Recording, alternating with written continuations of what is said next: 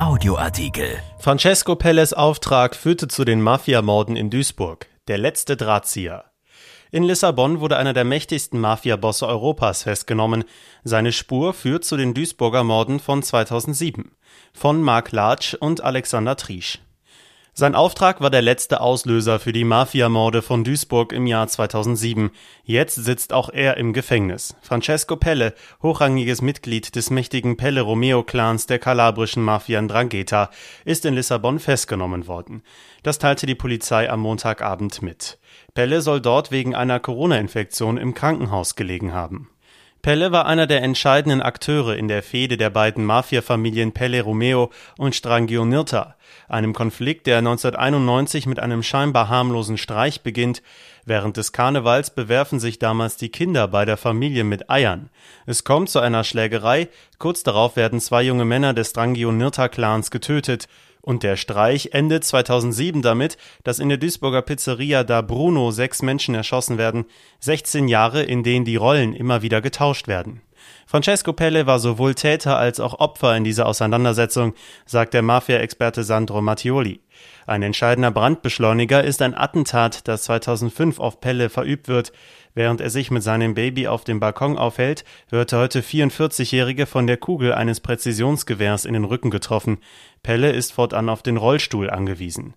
Eine große Schmach in Rangeta-Strukturen, wo es extrem um Männlichkeit geht, sagt Mattioli. Wer behindert sei, werde in der Mafia-Logik als Krüppel wahrgenommen. Pelle ersinnt Rache. Mafia-Boss Giovanni Luca Nirta soll sterben.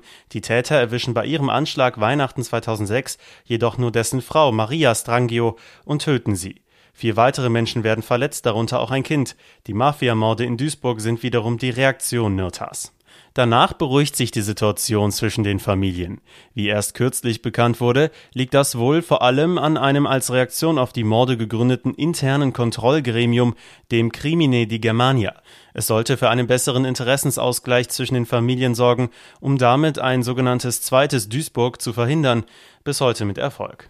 Pelle, der wohl wegen seiner dunklen Hautfarbe auch unter dem Spitznamen Chikio Pakistan bekannt ist, verbringt einen Großteil dieser Nachfädenzeit im Gefängnis. 2008 wird er inhaftiert und später zu lebenslanger Haft verurteilt.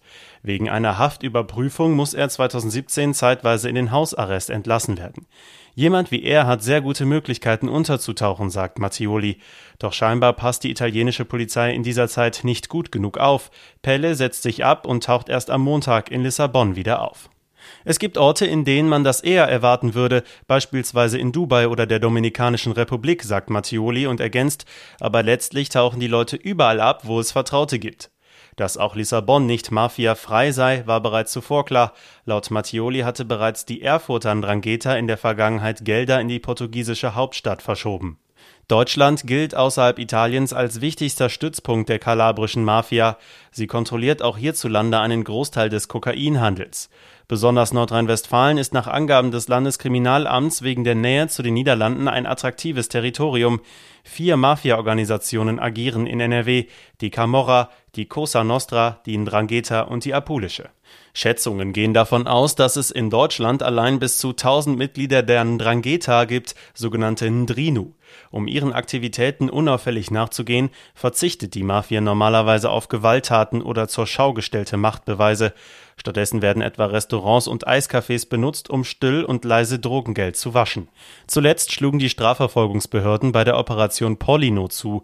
Rund 90 mutmaßliche Mafia-Mitglieder wurden im Dezember 2018 in den Niederlanden, Belgien, Italien und Deutschland festgenommen. Auch die Spezialkräfte der GSG 9 waren im Einsatz.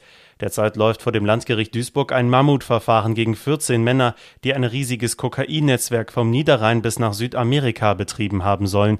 Zwischen getarnten Verstecken soll das Koks quer durchs Land transportiert worden sein. Mit der Festnahme Palace schließt sich ein Kreis. Alle führenden Beteiligten an den Mafiamorden von Duisburg sind somit inhaftiert.